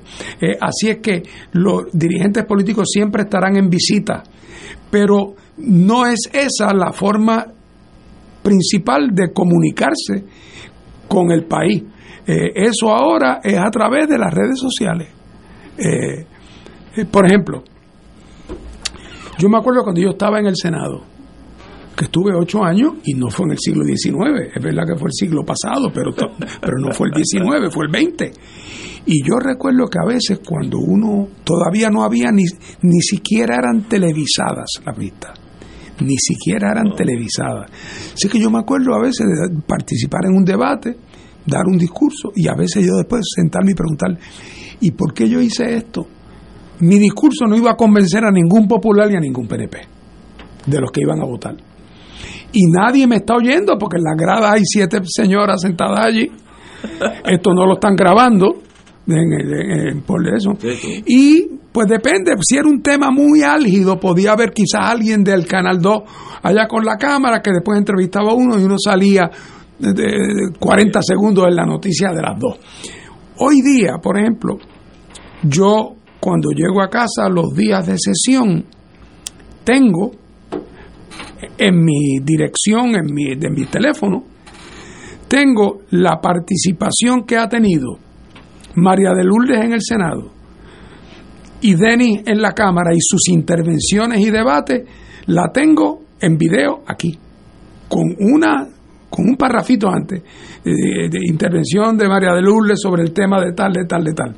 Así que yo inmediatamente abro y veo y oigo el discurso, lo que digo Denis, lo que digo María, la intervención, y entonces eso no solamente es que lo veo yo, es que decenas y decenas, por no decir cientos de miles de personas, porque eso yo si quiero, pues si quiero que tú veas lo que dijo María, le doy un, a un botoncito y eso te lo mando a ti. Otra cosa que tú no lo leas porque recibe de un montón de gente, pero, pero te lo hago llegar, vamos. Y mucha gente que tiene algún interés, ya sea en el tema, o ya sea porque es seguidor de María o porque es pipiolo, pues lo atiende. Bueno, o sea que hoy día la manera de tú comunicar lo que tú estás haciendo eh, y, lo, y lo que son tus posiciones, en mi tiempo tenías que depender de que te tocaran esos segunditos en Telemundo o en Guapa y tenías que, o, tenías que depender de que el periódico El Nuevo Día eh, tuviera la condescendencia de darte cada seis o ocho semanas una columnita con 600 palabras. Eh, y los programas de radio que eran salteados. Hoy día las redes sociales son un método de comunicación completo. Ahora, como te digo una cosa, te digo la otra hay personas para quien las redes sociales y, los teléfonos, la tecnología, son un gran instrumento, son como yo llamo la biblioteca de Alejandría. El que tiene tiempo por la mañana, se despierta por la mañana, que chequea lo que pasó, lo que dice la, la vanguardia en España, lo que dice el New York Times, lo que dice el Economist, lo que dice tal, y en media hora no hay noticia importante de la cual tú no tengas al menos noticia de que algo se está desarrollando en ese frente. Y ya después escoge lo que quieres hacer. Pero hay gente que lo que hace es, lo que, especialmente eh, la gente de la generación más tecnificada, que es que viven en ese mundo de las redes donde ahí hay de todo, lo bueno, lo malo, lo regular, eh, lo científico, lo anticientífico, y muchas veces uno con muy poco criterio para uno poder distinguir el grano de la paja. Porque, por ejemplo, pues yo sé que si es un editorial del New York Times, no es que yo tenga que estar de acuerdo con él, pero debe ser un editorial que se basa en datos confiables, los datos por lo menos, aunque la conclusión no sea la que yo hubiera llegado. Pero en ese huracán de opiniones y de Facebook y de eso, es muy difícil separar el grano de la paja. Y entonces tú le preguntas, y hay encuestas de estas recientes, que le preguntan a la gente joven, ¿cuántos de ustedes ven televisión? O derivan sus noticias de la televisión. Y es prácticamente cero. Eh, ¿Cuántos lo derivan de leer los periódicos? Prácticamente cero. Las noticias la derivan de las redes sociales. Y las redes sociales es un concepto amplio, general, que va desde los chismes de fulano hasta las opiniones de la gente más prestigiosa.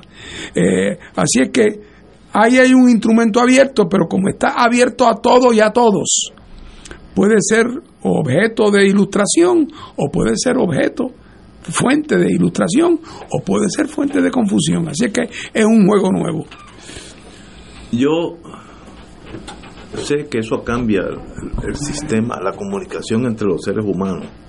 Ahora es mil veces más rápida y, más honesta en el sentido, por ejemplo, eh, de acuerdo cuando uno se entraba, cuando uno era más joven, eh, se daba dos o tres palos y se quedaba almorzando, cenando entre amigos, pues uno se decía muchas historias.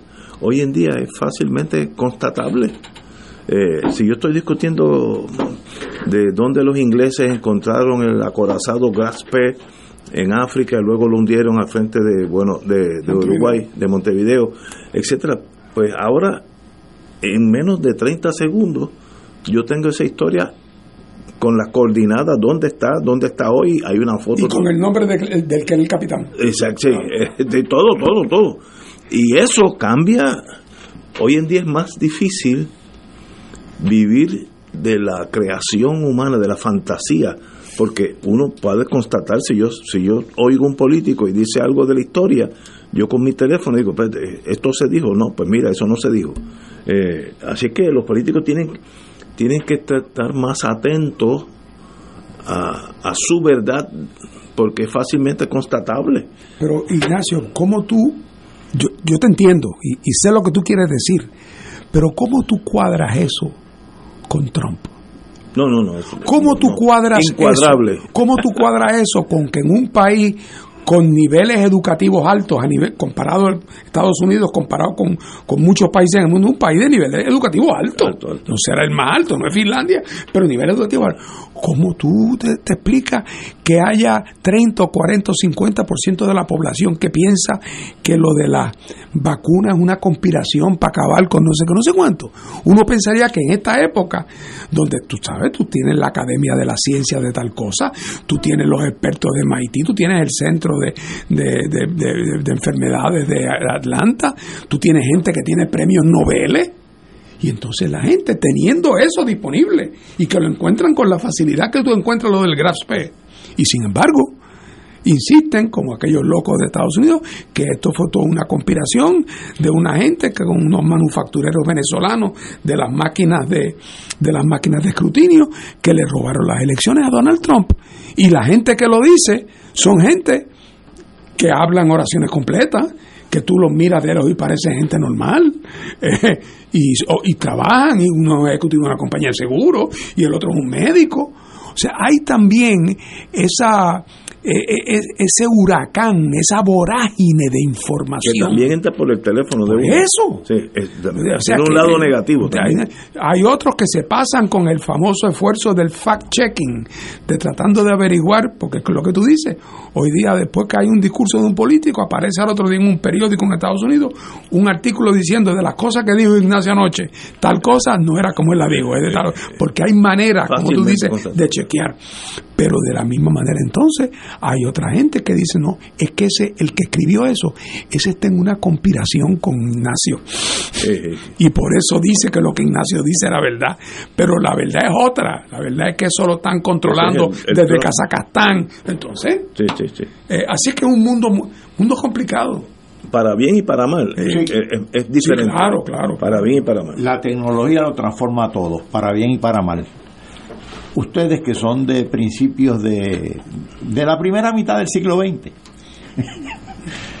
Bueno, es más, yo transijo por eso así. Empezando, empezando el siglo XX fue la revolución eléctrica del automóvil y del avión durante el siglo XX. Imaginen ustedes la transformación en la actividad productiva, en la vida cotidiana que provocó la luz eléctrica y el automóvil. Pensemos en el automóvil, en el diseño de las ciudades, en el diseño de las de los, de los medios de transportación. Todo, todo se transformó, se transformó nuestra vida.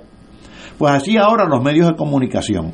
Los medios de comunicación lo están transformando todo, para bien y para mal. Porque hay gente que escribe todos los días en Facebook una sarta de disparates, pero se creen no menos de Cervantes o de Shakespeare. Y eso explica en parte lo que tú estabas mencionando, Fernando, porque eso sirve para cosas positivas y negativas, ¿no? Hay, hay mucha basura y a veces discriminar entre lo que es charlatanería y lo que es buen pensamiento, antes lo que publicaban tenía que pasar por el sedazo de unos lectores en una editorial. Ahora no. Ahora en Facebook o en Twitter no hay sedazo. Pero eso ha transformado la comunicación y la política es comunicación, en buena medida. Eh, yo conozco políticos, porque lo leo en la prensa, que por la mañana se levantan y mandan un mensaje por Twitter. y se hace no, se convierte en noticia. Bueno, todos los días. Trump uno. hizo durante toda su presidencia. Así era, constantemente. Eh, mensajes de, de dos pájafos, digo, de un pájafo, porque él no puede más, pero lo hacía. Pero además Twitter, que por cierto yo nunca he sido de eso de Twitter, pero tengo entendido que el mensaje tenía que ser 42 caracteres. Ah, sí, tiene que ser poco. a, diferencia de Facebook, sí. Ahora bien, las campañas políticas, que es eh, la intensificación de la comunicación del político con los constituyentes, pues es complicado. Eh, yo creo que todavía la campaña tradicional de, que el político da la cara y visita y hace algunos quizás algún meeting, ha disminuido, pero sigue teniendo vigencia, sobre todo para algún tipo de elector.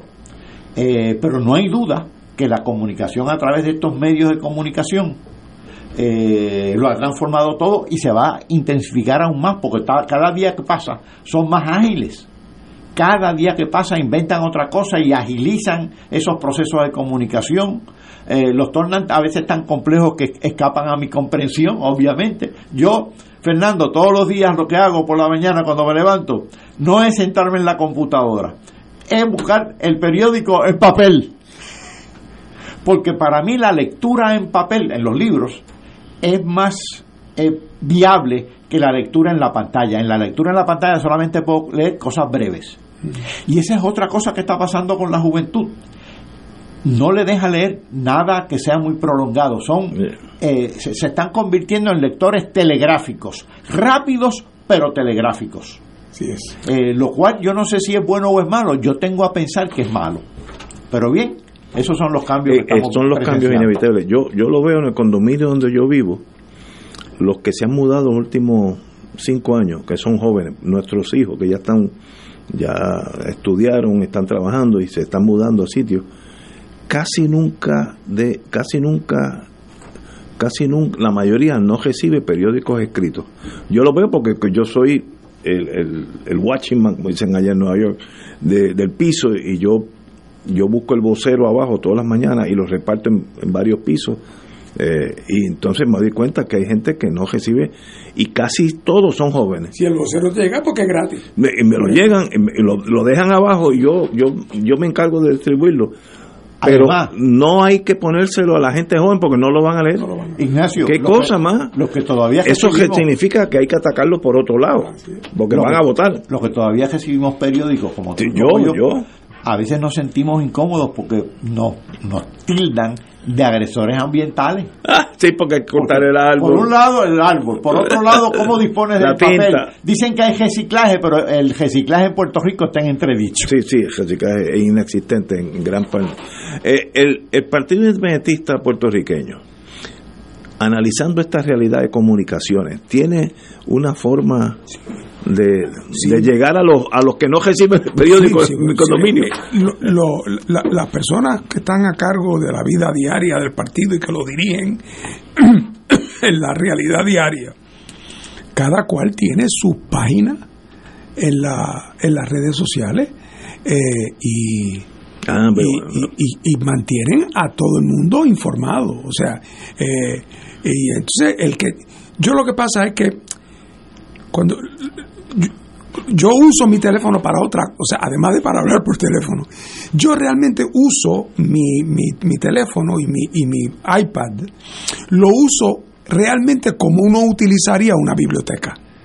Es para yo ir a buscar cosas quiero leer las noticias de lo que pasó ayer en Kiev, eh, o quiero ver tal cosa, o quiero aprender cómo se llamaba el capitán del, del, del, Ludendorff. Pero no es para saber cuál es la opinión de Panchito Pérez en su página. De, yo no tengo página de Facebook, ni he tenido nunca cuenta de Twitter. Yo lo que sí sé es ir a buscar para leer las noticias que me interesan. Quiero saber qué dice, qué sé yo, las noticias de Haití hoy. Quien mejor las tiene es Al Jazeera. Pues tengo que ir a Al Jazeera para buscar que me cuente qué pasó en Haití ayer o qué decisión se tomó en Naciones Unidas sobre la intervención en Haití. Pero yo no recibo eh, salvo que sea por vía de email o por mensaje de texto, comunicaciones, salvo hay gente que me conoce.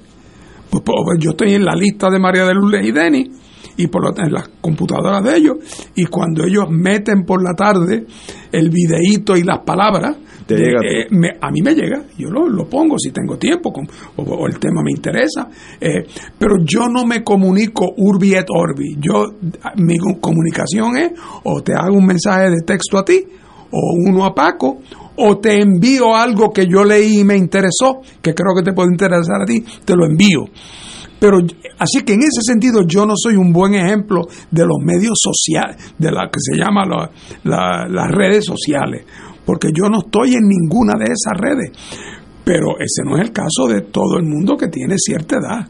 En el caso mío ya un milagro eh, que yo llegué hasta aquí.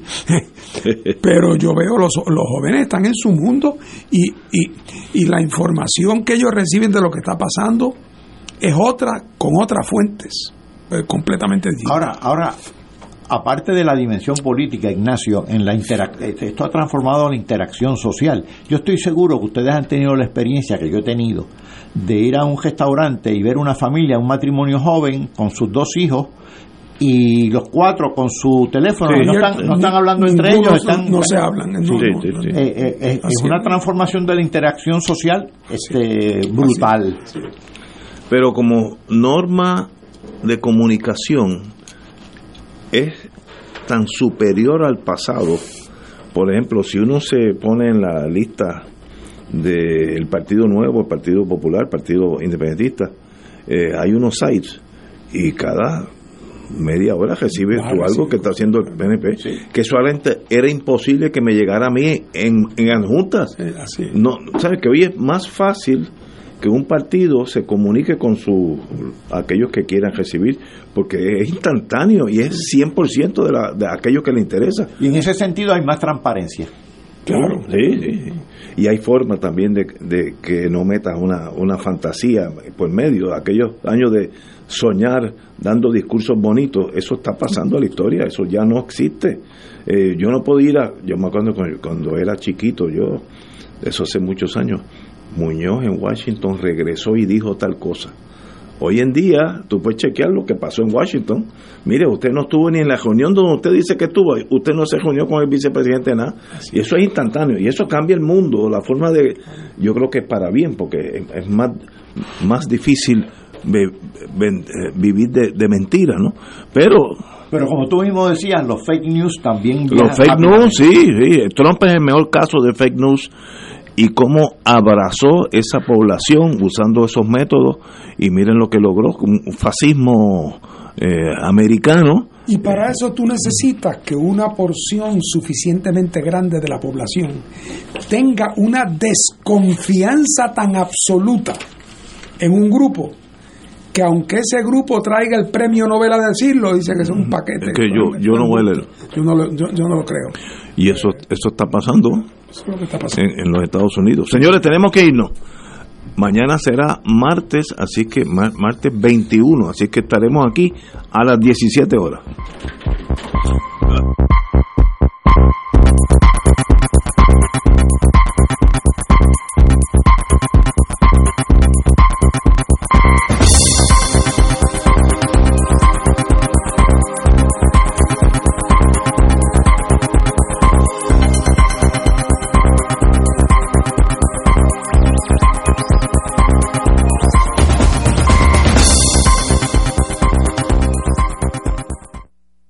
Esta emisora y sus anunciantes no se solidarizan necesariamente con las expresiones vertidas en el programa que acaban de escuchar.